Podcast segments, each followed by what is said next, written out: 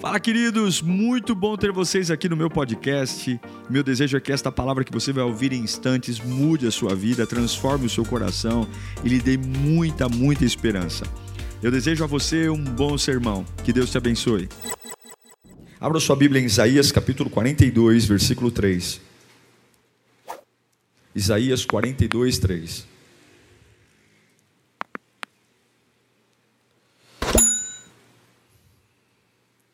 Diz assim o texto: Não quebrará o caniço rachado, e não apagará o pavio fumegante. Com fidelidade fará justiça. Vamos ler juntos no 3? 1, 2, 3. Não quebrará o caniço rachado, e não apagará o pavio fumegante. Com fidelidade fará justiça. Feche os seus olhos, liga o teu pensamento em Deus. Nós temos poucos minutos. Você que está em casa também precisa de mais atenção do que quem está aqui. Então agora se desconecta, depois você vê resultado de futebol, política, depois você vê isso. Agora é a palavra de Deus. Se concentre aí. Pai, em nome de Jesus, nós precisamos da Sua voz. Oh, presença gloriosa, presença que nos trata, presença que nos motiva e nos inspira. Neste dia, Senhor, nós abrimos o nosso coração para dizer: fala conosco. Fala conosco de uma forma tão poderosa que possamos acordar, despertar, cair as escamas dos nossos olhos.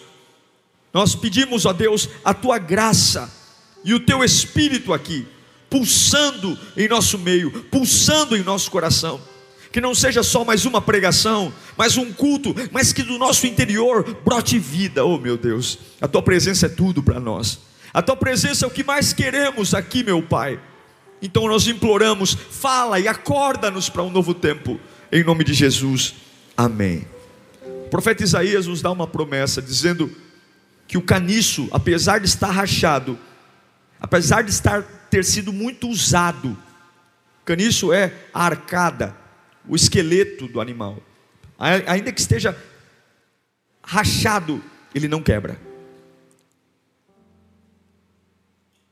O pavio fumegante, por mais que esteja horas aceso, ele não vai se apagar, porque existe sobre nós uma fidelidade, uma fidelidade e uma justiça que faz alguém rachado não quebrar, e que faz algo que está aceso, não importa quantos anos, não se apagar.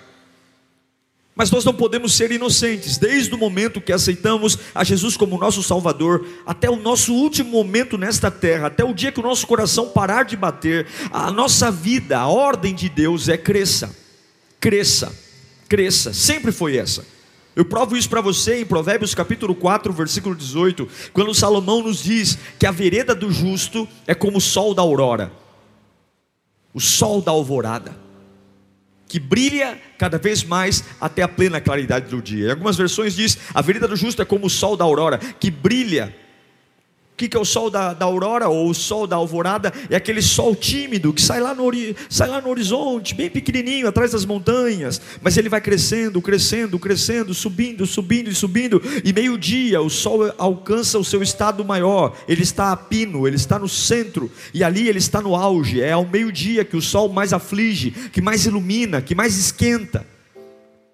Salomão diz que a vereda do justo é como esse sol, que sai timidamente de trás das montanhas e vai tomando o seu lugar como protagonista do dia, colocando-se grande, elevado, poderoso.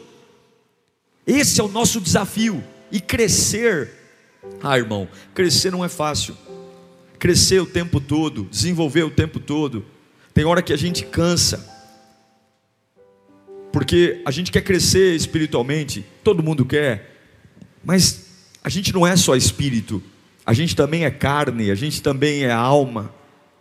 Mas existe uma vontade de Deus, um desejo de que a gente cresça, cresça espiritualmente. Eu, como pastor, preciso crescer, preciso crescer nas minhas habilidades pastorais, preciso crescer como pai, preciso crescer como marido, eu preciso crescer espiritualmente. Eu não posso passar minha vida inteira orando do mesmo jeito, cantando do mesmo jeito, vindo à igreja e tendo a mesma, a mesma experiência com Deus todo culto.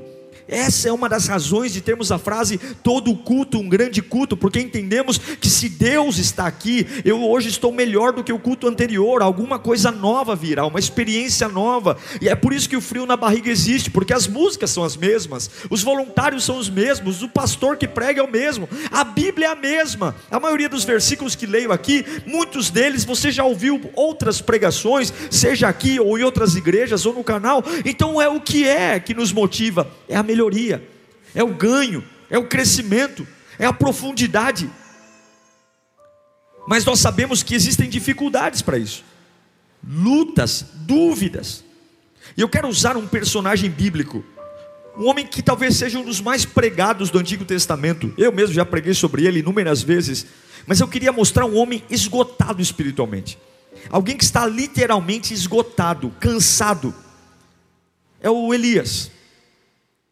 Elias é um homem que personifica muito bem uma pessoa que está arrebentada eh, espiritualmente, que perdeu tudo, tudo.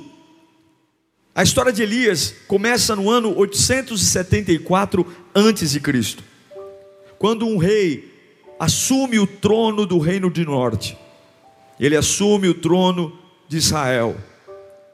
E a Bíblia diz em 1 Reis 21, 25, que esse rei é o pior rei que já existiu. Em 1 Reis 21, 25 diz: Nunca existiu ninguém como Acabe. Nunca. Pressionado por sua mulher Jezabel, vendeu-se para fazer o que o Senhor reprovava. Acabe foi o pior rei que Israel já viu.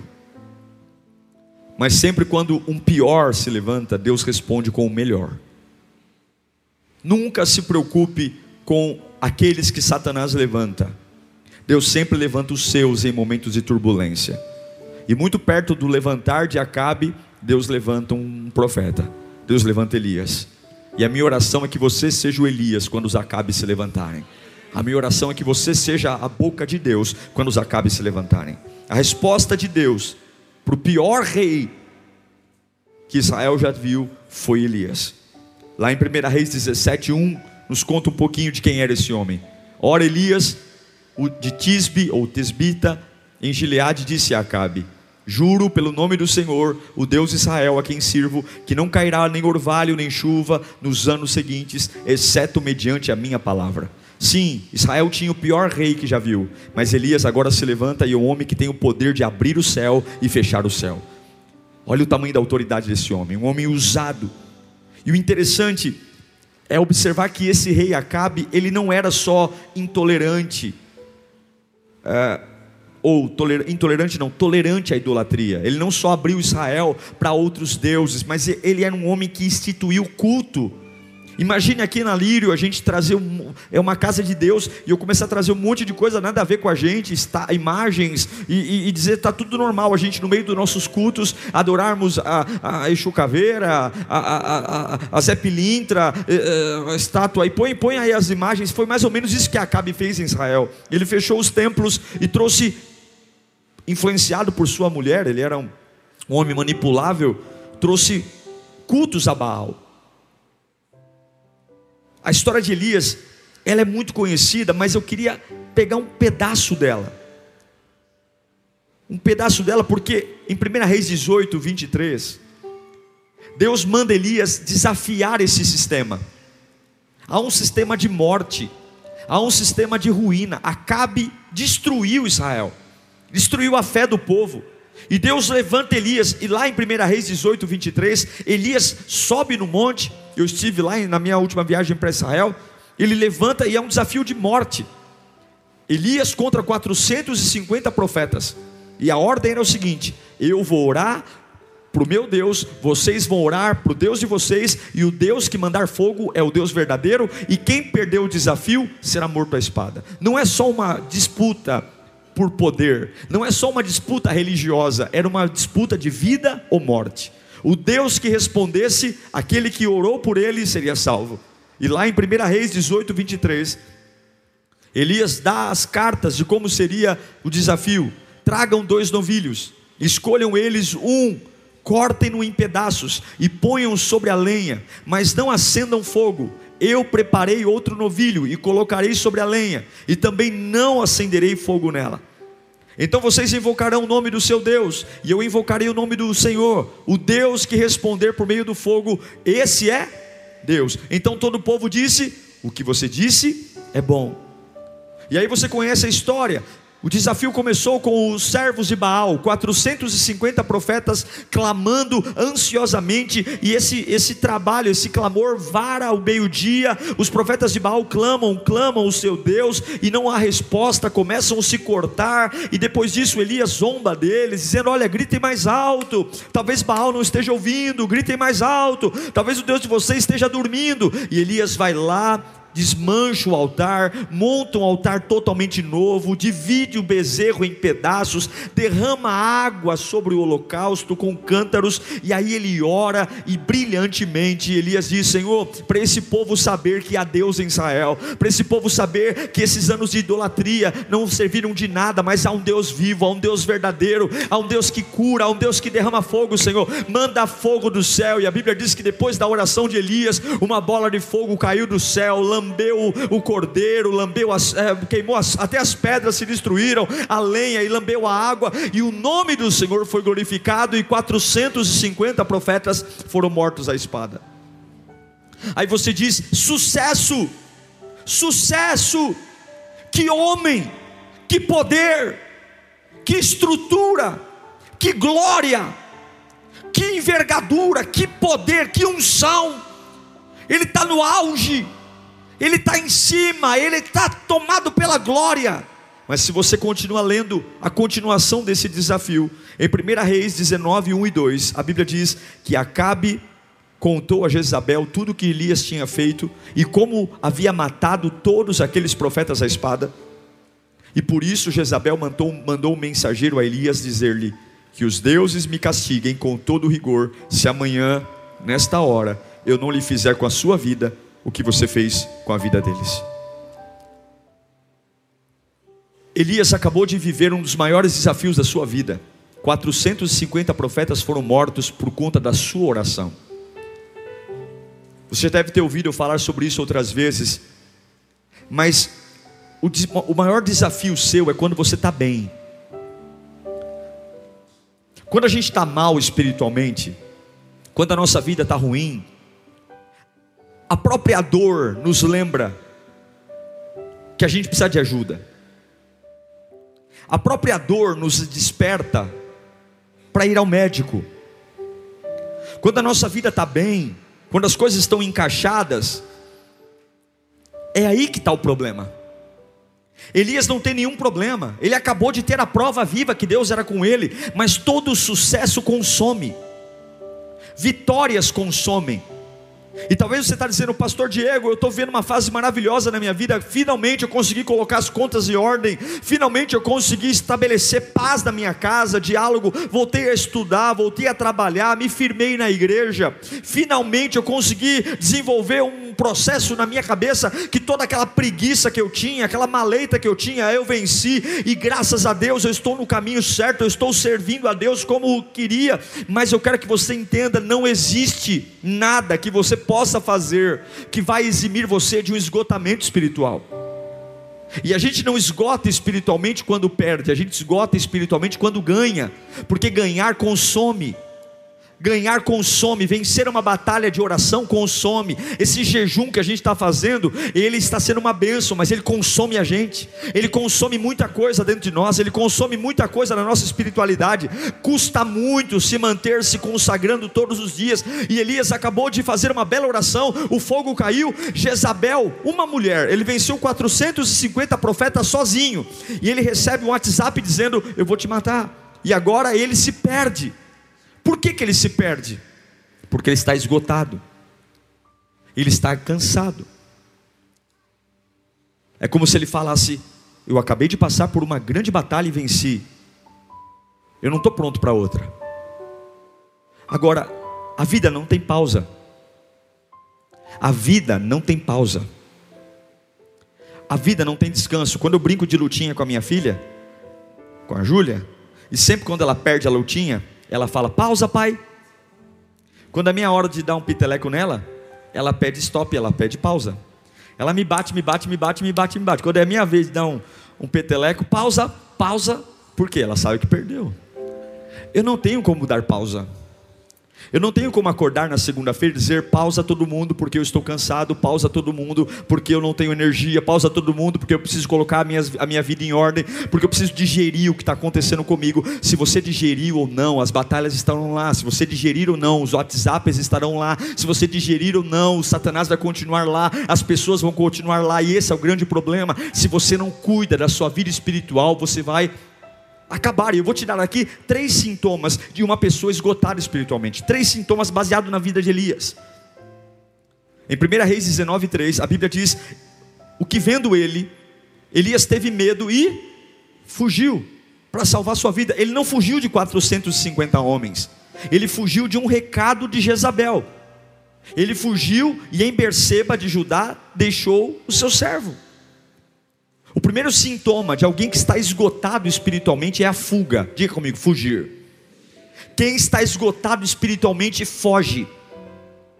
Quem está esgotado espiritualmente vai para uma cidade, ele vai para Berseba, uma cidade bem mais ao sul de Israel, onde Jezabel não pode encontrá-lo, onde as ameaças não podem chegar. Por quê? Porque ele está com medo ele está esgotado, ele não tem força para orar por aquilo, ele não tem força para cantar por aquilo. Como não, meu Deus do céu, meu irmão? Não, não brinque com você. Você não é um ser poderosíssimo. Se Elias cansou, você cansa. Se Elias não teve força para lutar, você também não tem. E aqui é um problema, ele foge. Cadê o homem que orou para não chover? Cadê o homem que orou para o fogo cair? Agora ele foge. E Deus não nos tirou do mundo para retroceder. Deus não nos tirou do mundo para fugir. Eu me lembro muito bem de Paulo dizendo a Timóteo, em 2 Timóteo 1,7, que Deus não nos deu um espírito de covardia. Deus não nos deu. Mas um espírito de quê? De poder, de amor, de equilíbrio. Fugir não combina conosco. Fugir não combina com a nossa fé. A gente pode não ter palavra, a gente pode não saber o que fazer, a gente pode não saber como agir, mas a gente tem que estar tá lá. Tem que estar tá no campo de batalha. E agora Elias foge. Foge. Ele foge para um lugar onde nada o alcança. E quantos estão aqui fugidos? Fugidos da fé, fugindo da sua espiritualidade, fugindo das suas responsabilidades cristãs, fugindo, fugindo, fugindo, fugindo, porque no fundo estão espiritualmente esgotados. Não faz mais sentido orar, não faz mais sentido estar na casa de Deus, não faz mais sentido me envolver com a obra, não faz mais sentido lutar algumas batalhas. A gente vê o diabo se andar na nossa casa e a gente foge dessas confusões, a gente não prega mais o Evangelho, a gente começa a fazer aliança com aquilo que a gente deveria travar guerra. Tem coisas que não dá para fazer aliança, tem coisas que a gente tem que lutar. Tem coisas que não dá para a gente chamar de normal, mas quando a gente está espiritualmente cansado, esgotado, a gente começa a fugir de qualquer coisa que seja polêmica, fugir de qualquer coisa que seja alguma coisa que desgaste a gente. Esse é o Elias.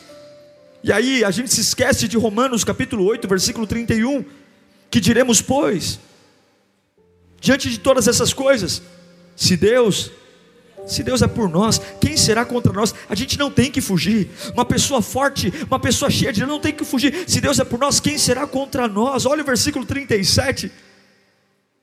Mas em todas as coisas somos mais que vencedores por meio daquele que nos amou. Levanta sua mão para cá.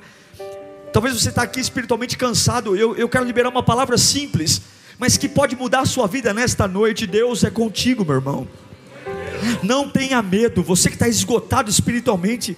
O Senhor não pode usar covardes. Repita comigo, levanta as mãos e repita: Deus não usa covardes.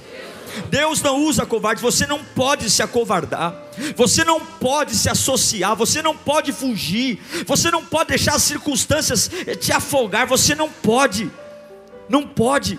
E aí, lá em 1 Reis 19, 4, a Bíblia diz que ele se foi ao deserto caminhando um dia e chegou a um pé de giesta ou de zimbro e sentou-se debaixo dele e orou, pedindo a morte. Já tive bastante, Senhor, tira a minha vida, não sou melhor do que dos meus antepassados. O primeiro sintoma de quem está morto espiritualmente, esgotado espiritualmente, é fugir. O segundo é a morte. Mas não é a morte física. Não, não é a morte física. Não, não, não, não. Se fosse a física, estava tudo resolvido. Não, não. Alguém que é esgotado espiritualmente começa a morrer e dizer assim: a minha caminhada com Deus acabou. Acabou. Acabou, anda como um zumbi. Elias começa a dizer: o meu ministério acabou. A minha unção acabou. O poder de Deus sobre a minha vida acabou. Cuidado com o esgotamento espiritual, ele vai fazer você esquecer tudo que Deus já fez na sua vida. Quantas coisas lindas Deus já fez na sua vida, quantas coisas maravilhosas, quantas portas, quantos milagres, quanto fogo do céu caiu, mas agora eu estou morto, eu estou morto, morto, morto. Ele pensou que o ministério acabou, e eu me pergunto: quantos estão aqui hoje dessa forma? Aposentando uma obra que não está acabada, aposentando um chamado que ainda tem muito a ser feito. Quantas coisas Deus tem para realizar na sua vida, mas porque você está esgotado espiritualmente, está se aposentando. Sabe quando você está mal? É quando você está aliviado por entregar algo que Deus colocou na sua mão. Nossa, eu estou tão aliviado, porque eu entreguei entreguei meu cargo, entreguei meu ministério, entreguei minha fidelidade a Deus, entreguei a minha, entreguei, agora, agora eu estou mais tranquilo, agora, agora eu tenho mais tempo. Não! Deus nunca usa desocupados, Deus sempre vai usar os ocupados. Cuidado com o esgotamento espiritual, porque Ele vai dizer para você: o teu chamado acabou. Ele vai dizer: Deus tem para você uma vida qualquer. Cuidado e eu estou aqui hoje pregando porque Deus me trouxe aqui. Tem ministérios que serão restaurados nesta noite, tem chamados que serão restaurados nesta noite, tem chamados poderosos que foram enterrados. Não faça como Elias. Deus é com você.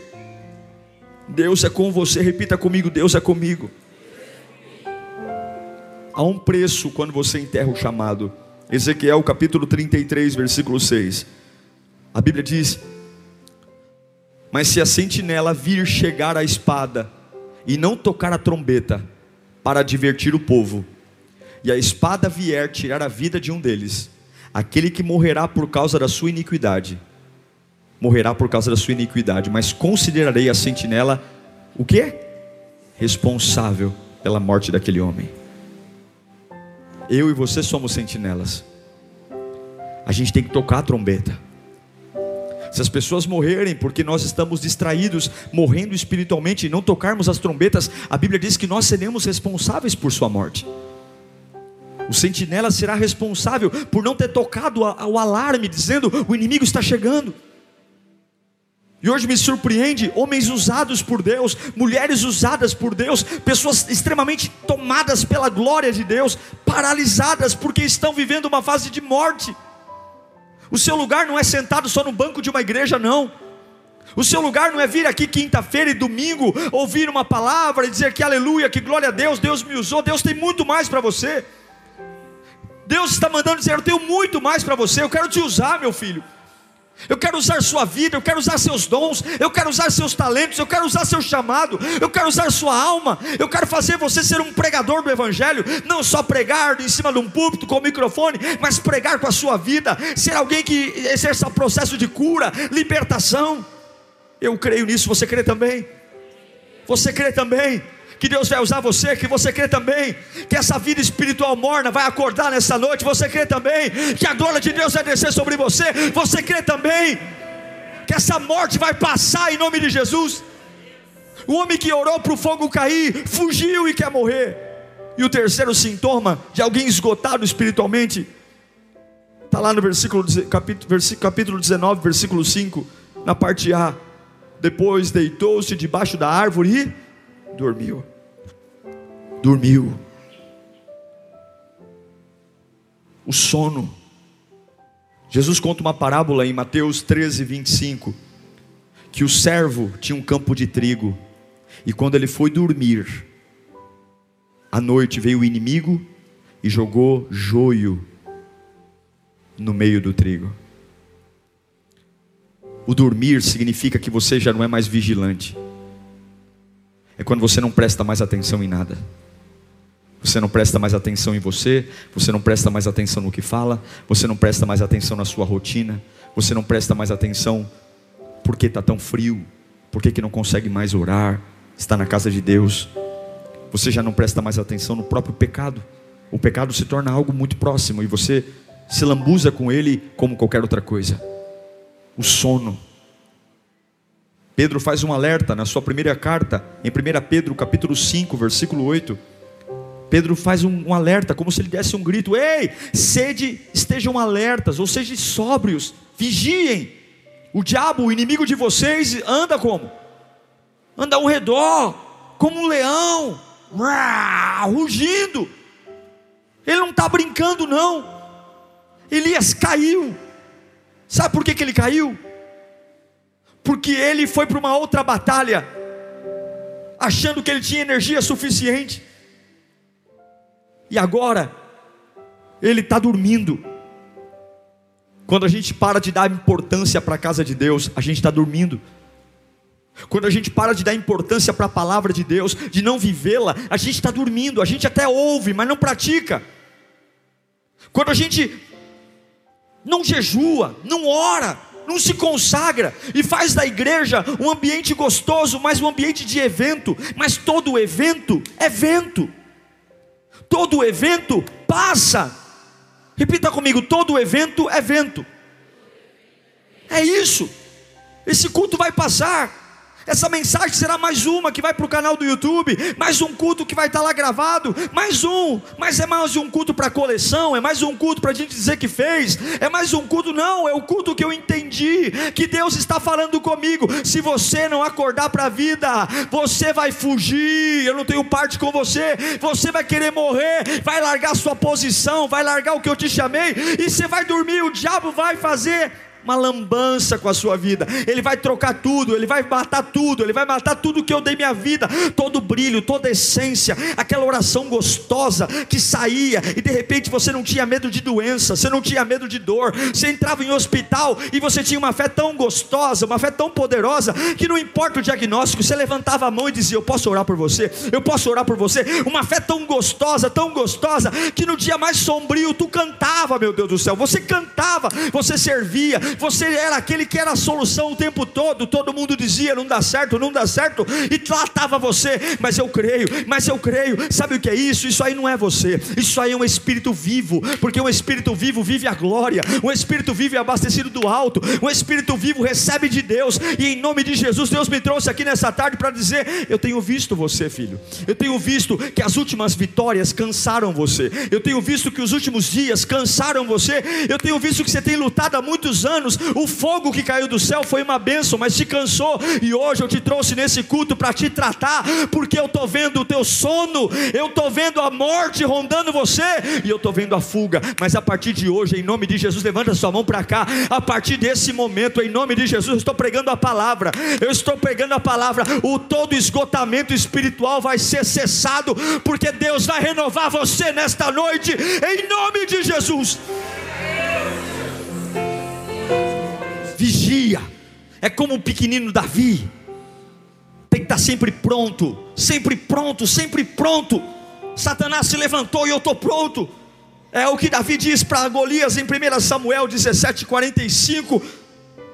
Davi diz: Você vem contra mim com espada e com lança e com dardos, mas eu vou contra você em nome do Senhor dos exércitos, o Deus a quem, o Deus dos exércitos, a quem você desafiou. Davi tinha medo, mas ele era ungido. Davi era pequeno, mas ele era ungido. E eu quero dizer que você é ungido. Você, tá entender, você tem que entender isso, irmão. Porque se você não entender qual é a sua identidade, você nunca vai ser ninguém diante de Deus e nem diante de nada. A vida não é uma brincadeira. A vida não é uma brincadeira, o inferno é real. E Jesus pode voltar a qualquer momento. E pode ter gente que antes foi usado por Deus para cair fogo do céu, hoje está pedindo a morte. Gente que já foi usado por Deus e hoje está parecendo um perdido na vida, não sabe quem é, e fica dando desculpinha.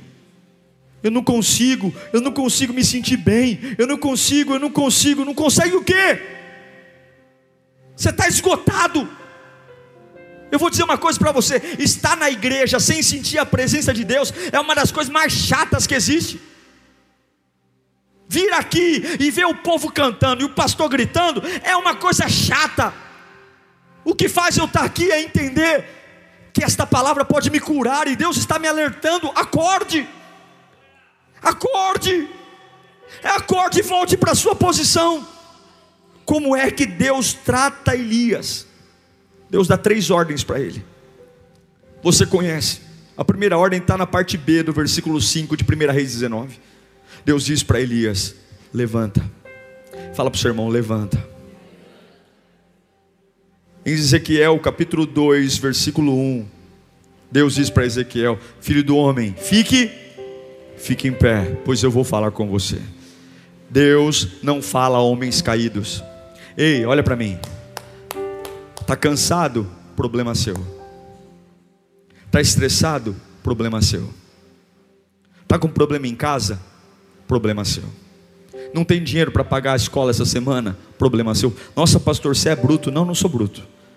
Nada do que você enfrenta é desculpa para você continuar deitado. Põe-te em pé e falarei contigo. Você quer conversar comigo? Fique em pé primeiro. Você quer que eu te use? Fique em pé primeiro.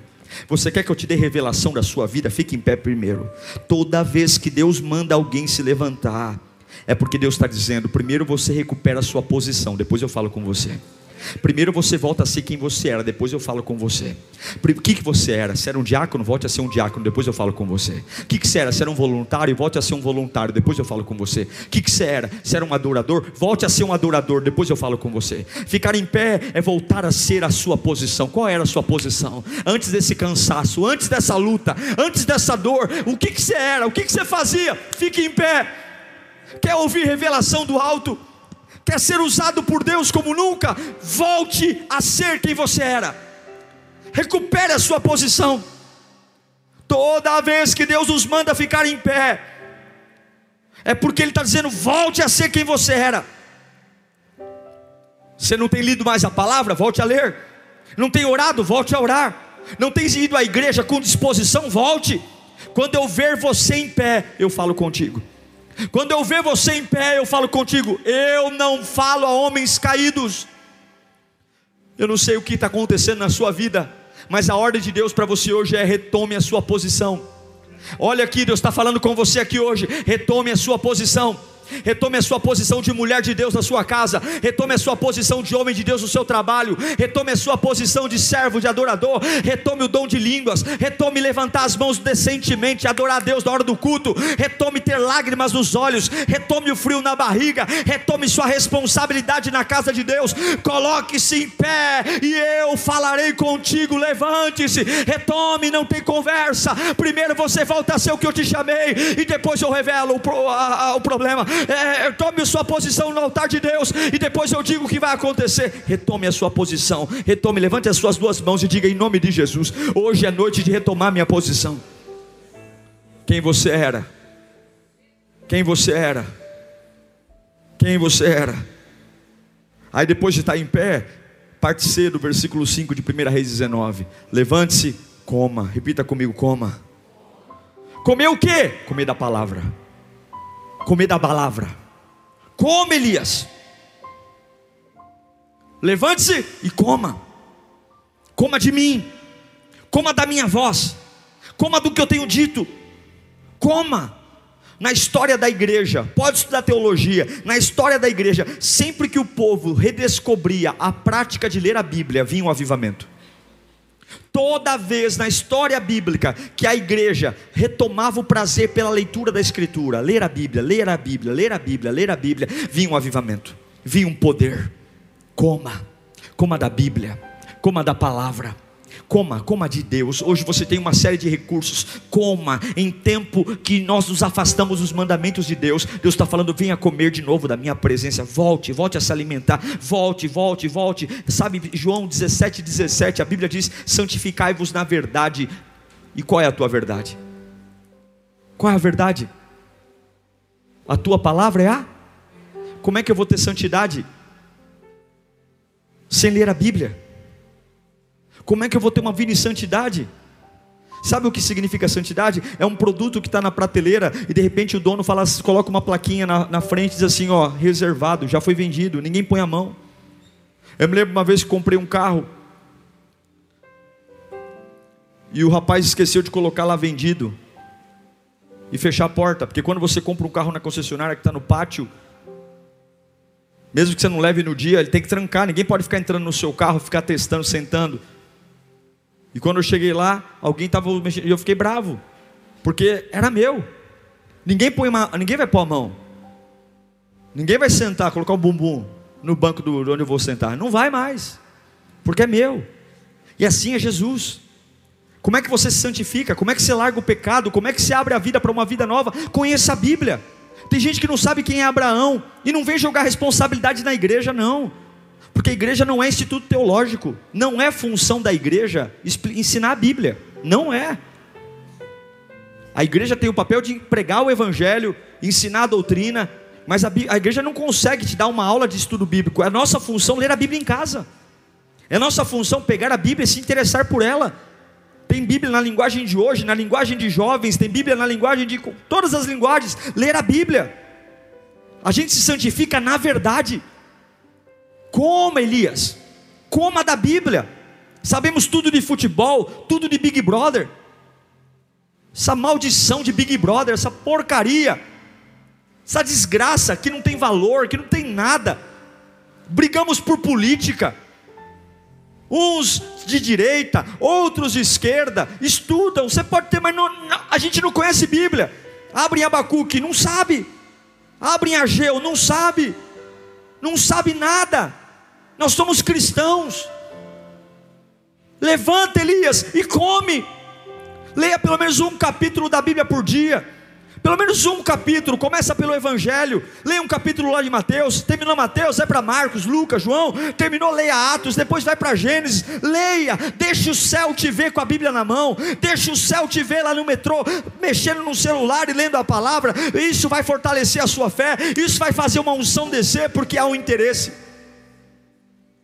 Só que a terceira coisa que Deus diz para Elias: primeira, levanta, toma a sua posição, segunda, coma. Lá no versículo 9, ele levantou, só que entrou numa caverna. Ele entrou numa caverna. Em 1 Reis 19, 9. Ali entrou numa caverna e passou a noite. E a palavra do Senhor veio a ele e disse: O que você está fazendo aqui, Elias? Versículo 11 diz: O Senhor disse: Saia e fique no monte na presença do Senhor, pois o Senhor vai passar. Olhe para mim aqui, aqui eu encerro. Deus disse para Elias: levante, coma. Ele levantou e comeu. Mas para onde ele foi? Para uma caverna. A gente é difícil, gente. A gente é complicado porque a gente diz que confia em Deus, mas na prática a gente ama uma caverna. A gente ama se esconder. A gente ama dizer que ainda não está pronto. Caverna não é lugar de profeta. Caverna não é lugar de atalaia. Caverna não é lugar de quem tem chamado. Caverna é fim. É fim. Caverna não é lugar de quem já provou do amor de Deus. A luz não pode ser colocada debaixo da cama. A luz tem que estar em cima, no topo. E a pergunta de Deus, a terceira é: Elias, o que fazes aqui? O que fazes aqui, Elias? O que fazes nesta caverna? O que, que você está fazendo aqui? E aí ele diz: Elias, vem para fora. Com muito carinho, eu queria que você dissesse para as duas pessoas ao seu lado: Deus está te chamando para vir para fora hoje.